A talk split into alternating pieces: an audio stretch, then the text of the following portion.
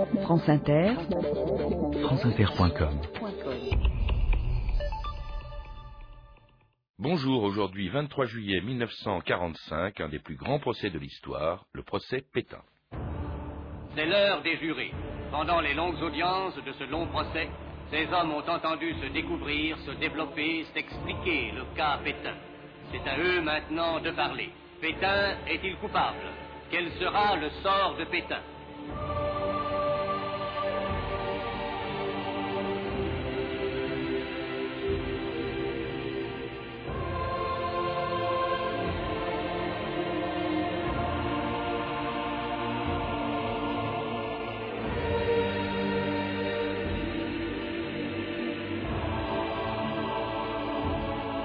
2000 ans d'histoire.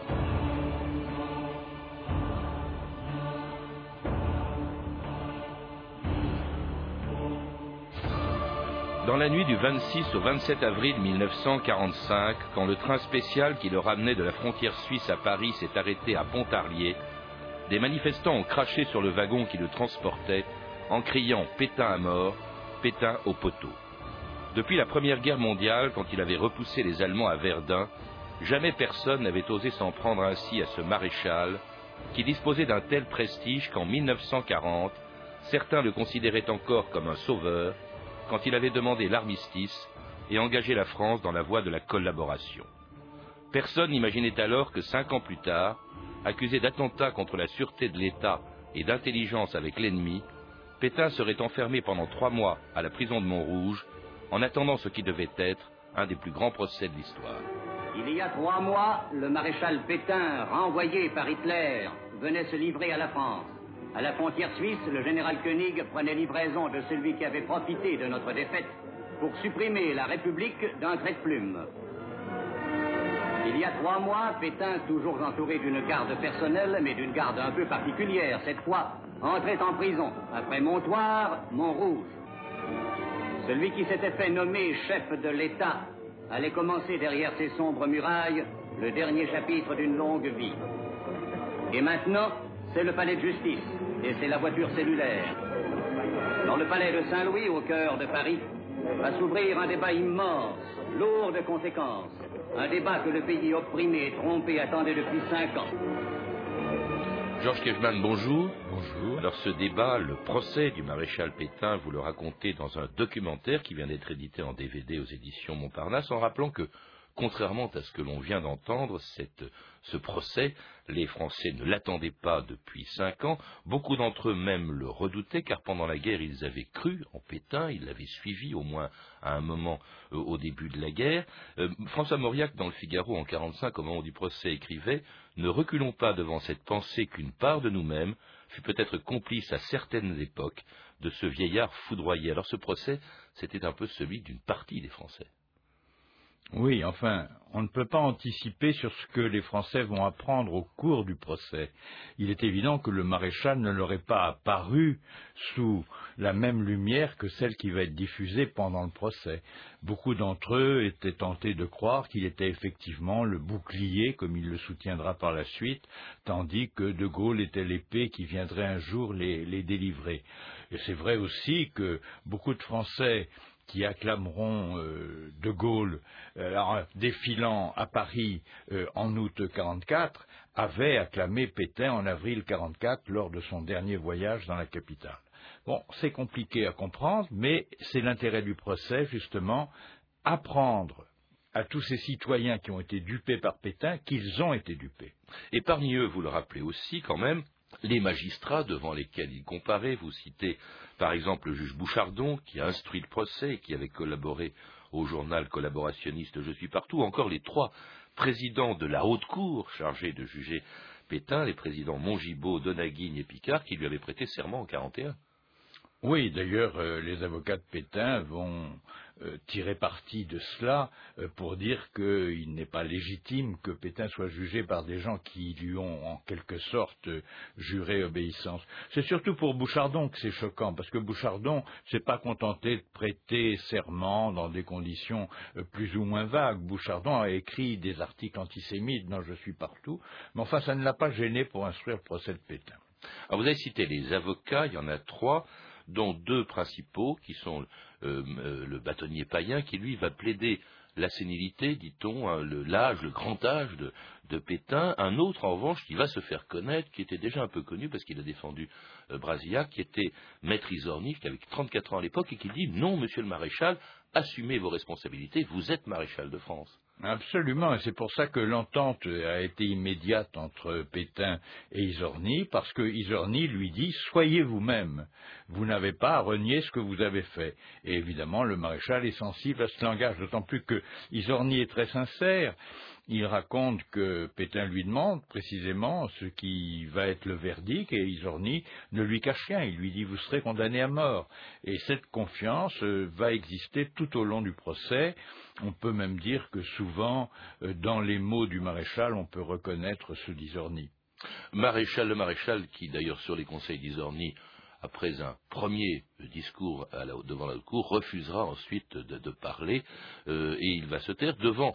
Alors les deux accusations, il faut les rappeler l'une après l'autre, euh, dont euh, est accusé justement Pétain, intelligence à l'ennemi, avec l'ennemi, on en parlera, et puis aussi complot contre la République, quand le 10 juillet 1940, ce vieillard de 84 ans à l'époque avait obtenu les pleins pouvoirs pour mettre en place le régime de Vichy. Mesdames, Messieurs, le maréchal Pétain vous parle. l'Assemblée nationale m'a investi de pouvoirs étendus. J'ai à vous dire comment je les exercerai.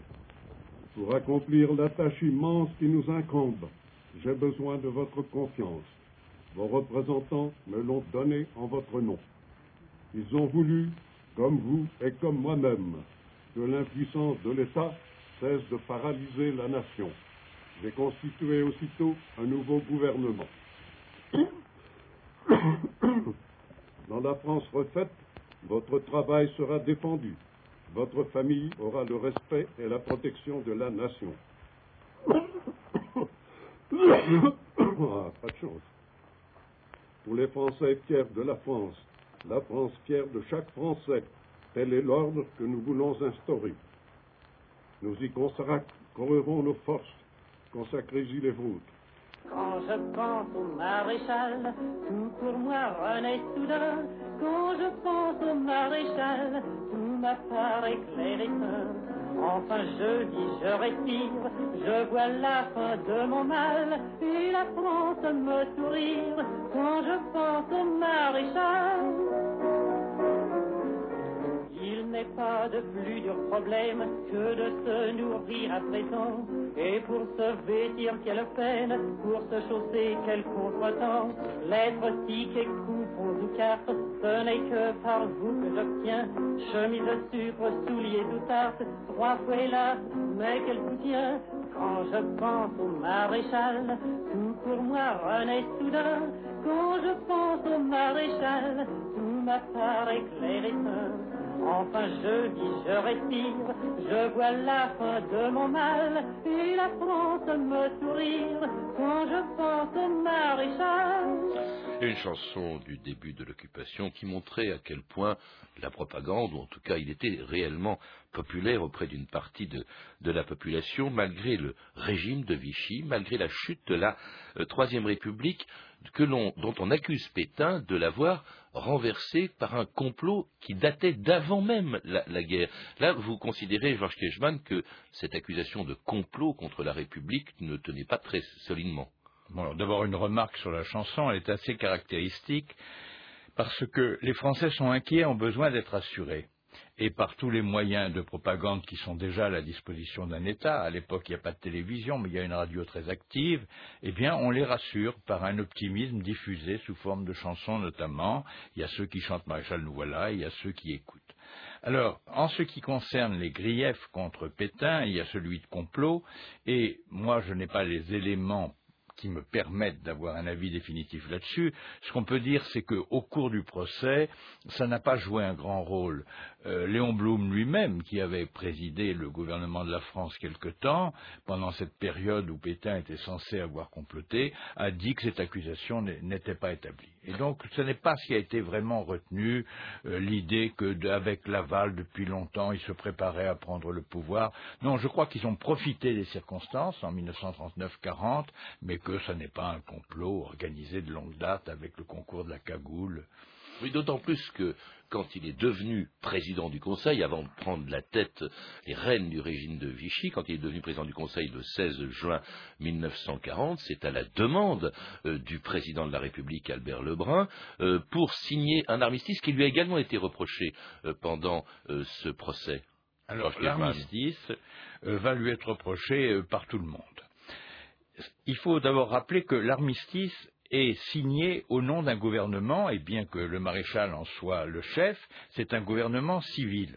Pourquoi? Parce que l'armée considère qu'il serait contraire à son honneur de capituler. La capitulation est militaire, l'armistice est civil. Pour le général de Gaulle, d'ailleurs, il ne fera pas la différence, et dans ses mémoires, il reprochera d'ailleurs à cette Cour de justice de n'avoir pas accordé assez d'importance au problème de la capitulation, en accordant trop d'importance à ce qu'il appelle des questions accessoires, et qui, à mes yeux, ne le sont pas, qui ont d'ailleurs été peu traitées, la persécution des juifs, des francs-maçons, des communistes, enfin voilà. Oui, justement, parce qu'on a passé quand même onze jours, les onze premiers jours du procès, à parler de ce qui s'est passé avant la guerre et jusqu'à l'armistice, et finalement très peu de temps sur ce que vous considérez effectivement, Georges Kelman, comme l'essentiel, c'est-à-dire la deuxième accusation, intelligence avec l'ennemi, c'est-à-dire la politique de collaboration dans laquelle Pétain s'est engagé après avoir rencontré Hitler à Montoire le 24 octobre 1940. Après son entrevue historique avec le Führer chancelier, le maréchal Pétain a regagné Vichy entouré de la respectueuse affection que lui porte tout le peuple de France. Appelons que le grand soldat vient de nous demander de le suivre et de garder notre confiance en la France éternelle. C'est dans l'honneur et pour maintenir l'unité française, une unité de dix siècles, dans le cadre d'une activité constructive du nouvel ordre européen, que j'entre aujourd'hui dans la voie de la collaboration. Cette politique est la mienne. Les ministres ne sont responsables que devant moi. C'est moi seul que l'histoire jugera. Et cette collaboration, c'est ce dont Pétain, justement, sera jugé accusé cinq ans plus tard, en 1945. On a souvent dit, au fond, qu'il l'avait faite un peu contrainte et forcée par les circonstances, euh, par euh, euh, l'Allemagne, sous la pression de l'Allemagne, et qu'elle était destinée aussi à protéger les Français de la rigueur de l'occupation. Oui, c'est la grande justification de Bétain, c'est la théorie du bouclier. Alors, bien entendu, les Français viennent d'être vaincus militairement. Donc euh, on ne peut pas dire qu'il ne subit pas une pression qui est liée aux circonstances. Seulement, cette proclamation de collaboration, elle n'est pas simplement faite de mots, elle est faite d'actes, et c'est ça qu'on va lui reprocher. Elle est faite d'actes qui consistent parfois sur le plan militaire à mettre à la disposition des Allemands des bases, comme par exemple Bizerte euh, en Tunisie, euh, des aérodromes en Syrie, de mettre à la disposition des Allemands soit des volontaires, parce qu'il y aura des Waffen-SS français, soit des troupes supplétives pour leur politique de répression, et ce sera le rôle, pas toujours glorieux, de la police française. Il faut rappeler simplement la rafle de juillet 42 du Veldiv, mais ce n'est qu'un exemple parmi d'autres, pour montrer que cette collaboration a eu un aspect hideux. Donc ce n'est pas simplement des mots faits pour endormir les Allemands, c'est véritablement la traduction d'une volonté de collaboration active du maréchal avec Hitler. Il y a le statut des Juifs dès 1940 qui sert ainsi à les recenser, ce qui permettra euh, leur déportation, la déportation de 75 000 d'entre eux, dont 2500 seulement reviendront de, déportation. Euh, ce qui est curieux d'ailleurs, c'est que c'est précisément ce procès a lieu au moment précis où reviennent les rescapés des camps de concentration, juifs ou résistants. Il a été très peu question, notamment justement de la Shoah, de la déportation, Georges Kirchmann. On peut dire qu'il n'en a été pratiquement pas question. Il n'y a que deux témoins qui ont tenté d'évoquer le sort des déportés, aussi bien des déportés de la résistance que des déportés juifs. C'est Marcel Paul, un communiste, et Paul Arrigui, un chrétien. Ils ont été pratiquement pas écoutés ça n'a pas joué de rôle. Bon, on a évoqué le rôle de la milice, on a évoqué le rôle de Darnan, on a évoqué certaines exactions individuelles comme l'assassinat de Mandel, mais c'est vrai que la déportation des Juifs, et d'ailleurs ça a été un silence qui s'est prolongé pendant plusieurs années, n'a pas été au cœur des débats. Évidemment, le procès de Pétain ne pouvait pas se réduire à ça. On ne peut pas tout voir à travers le prisme de la persécution des Juifs. Mais ce qui est important de noter, c'est que peut-être Pétain, que l'on montre toujours comme un vieillard qui aurait dit d'accord à tout sans bien en comprendre la portée, a présidé je ne sais combien de conseils des ministres au cours desquels ont été élaborés de très nombreux textes, enfin, de manière quasi obsessionnelle. Et le texte peut-être le plus dévastateur, c'est précisément celui qui, à la fin de 1942, oblige les juifs français ou étrangers, y compris en zone libre, bien sûr c'est là que Pétain légifère, à se dénoncer comme tel eux-mêmes, c'est-à-dire à s'exposer à la répression. Alors que lui-même va se défendre, vous le rappelez aussi dans ce livre, Georges Kejman, dans ce DVD, va se défendre en accablant celui qui provoquait un coup de théâtre en apparaissant à la barre des témoins le 3 août 1945. Mais un témoin nouveau va pouvoir être entendu, une vraie vedette cette fois, rien moins que Pierre Laval, remis par les Américains aux mains de la France. Il y avait longtemps que les Français n'avaient pas revu cette figure sinistre des mauvais jours. Laval, l'avocat des mauvaises causes, va plaider le dossier Pétain. Le procès Pétain, dit-il, c'est un peu le mien, et c'est le sien, en effet. Pétain, Laval, les deux noms sont liés, liés par l'assassinat de la République, liés par Toulon, par la déportation, les cours martiales, liés par Buchenwald et Dachau, liés par la mort des patriotes, liés par les fameux mots qui ont fait la gloire misérable de Vichy, je souhaite la victoire de l'Allemagne. La comparution de Laval devant la haute cour, a été le grand moment d'un procès qui était parfois un petit peu ennuyeux. Alors là, quand Laval apparaît à la barre des témoins, euh, c'était un très grand moment, d'autant plus, vous le rappelez aussi, qu'il apparaît comme témoin à décharge et il va plutôt charger Pétain. Laval va être tout naturellement très habile. Il ne va jamais dire euh, clairement du mal du maréchal, mais simplement il va associer sa personne et son action à la personne et à l'action du maréchal, en soulignant que tout ce qui a été fait a été fait comme un accord entre eux.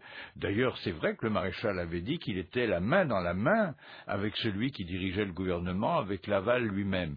Et même sur quelque chose de très significatif, la déclaration de Laval, je crois en la victoire de l'Allemagne, euh, qui va nous mettre à l'abri de l'arrivée du communisme, eh bien, il a été établi clairement au cours du procès que le texte de cette déclaration que devait faire Laval avait été soumis au maréchal lui-même.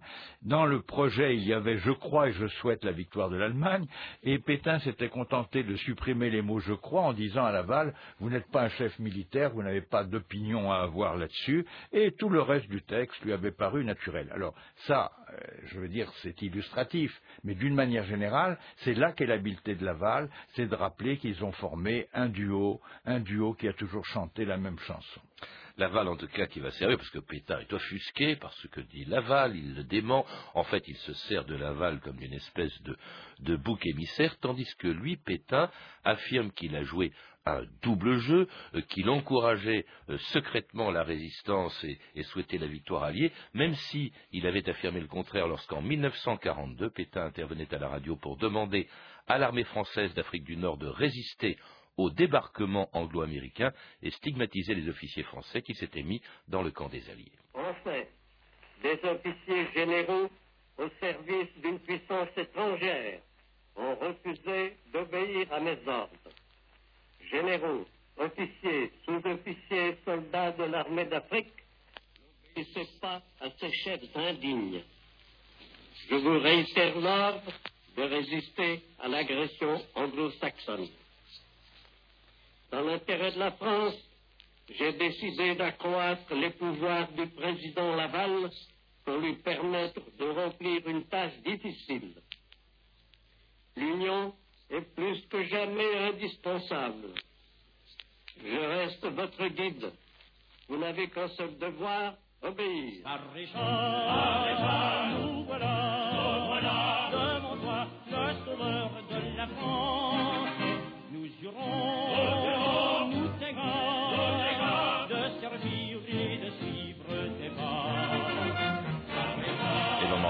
évidemment Maréchal Nous voilà, chanté par Henri Jossy en 1942 au moment de ce débarquement en Afrique du Nord, pendant lequel, on l'a vu, Pétain, au lieu de discrètement encourager les alliés ou les officiers euh, sous ses ordres qui seraient passés sous ceux des, des Américains, au contraire les accable et demande aux troupes françaises qui sont en Afrique du Nord de résister aux Américains. Là, il n'y a pas de double jeu.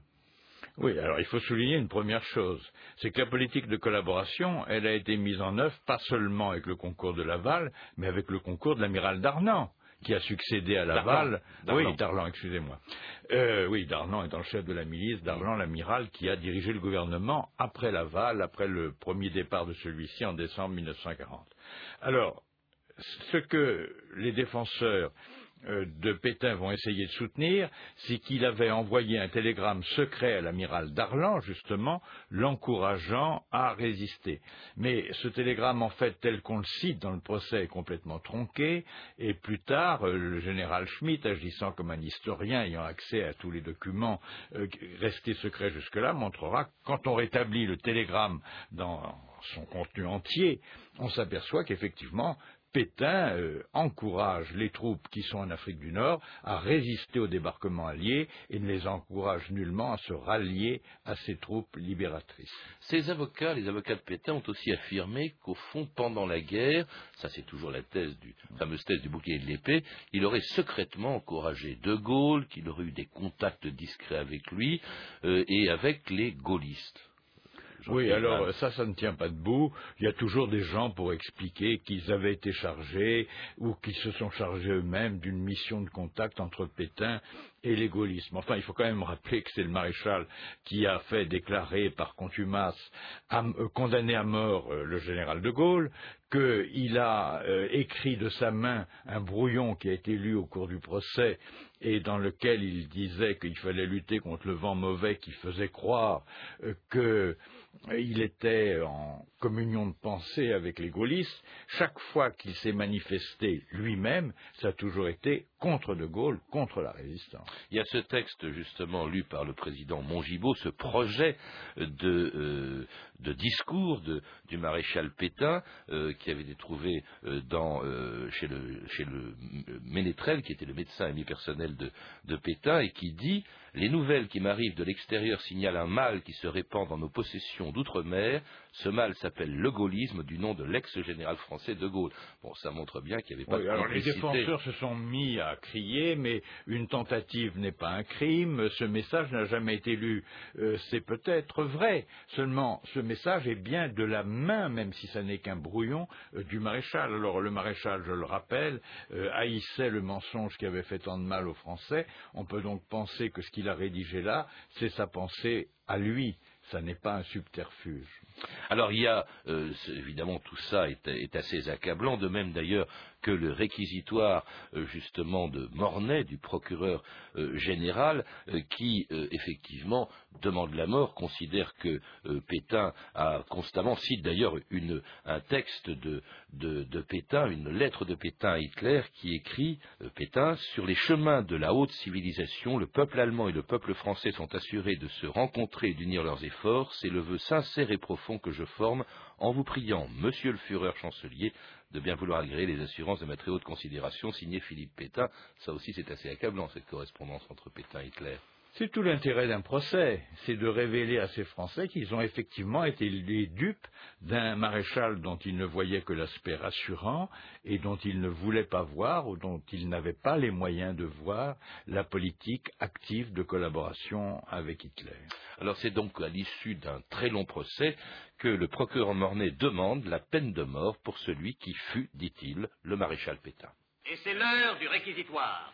Le procureur général Mornay, qui fut le lieutenant Mornay du temps de Clémenceau, requiert pour Pétain la peine qu'il requérait pour les traîtres à l'autre guerre, la mort. Tour à tour, maître Isorni, maître Lemaire et le bâtonnier Payen présentent la défense de celui qui fut le maréchal Pétain. C'est l'heure des jurés.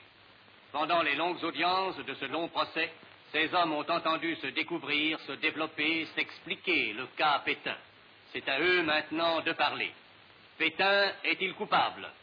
Quel sera le sort de Pétain? Les jurés ont parlé. Oui, Pétain est coupable. Oui, Pétain mérite la mort. Et la peine de mort sera en effet prononcée par 14 voix contre 13. hein. Les, les jurés étaient très partagés, Georges Kiechmann, vous le rappelez. Oui, d'ailleurs, euh, lors de la récusation de ces jurés, qui précède évidemment la phase active du procès, les défenseurs de Pétain n'ont peut-être pas su que l'un de ces jurés euh, était communiste et aurait euh, toute raison de, voter la mort. Peut-être aussi qu'il y a eu des maladresses dans la défense euh, par la vanité du bâtonnier païen, par exemple, qui a voulu replaider derrière Isorni, qui avait réussi, malgré la difficulté de sa tâche, à être assez émouvant et à appeler à la réconciliation nationale une plaidoirie qui, pouvait être comprise par les Français parce qu'il y avait un sentiment vague de culpabilité collective tout au long de ce procès. Les Français savaient bien qu'après tout, ils avaient longtemps adhéré à ce que leur disait le maréchal. Donc la peine de mort a été votée.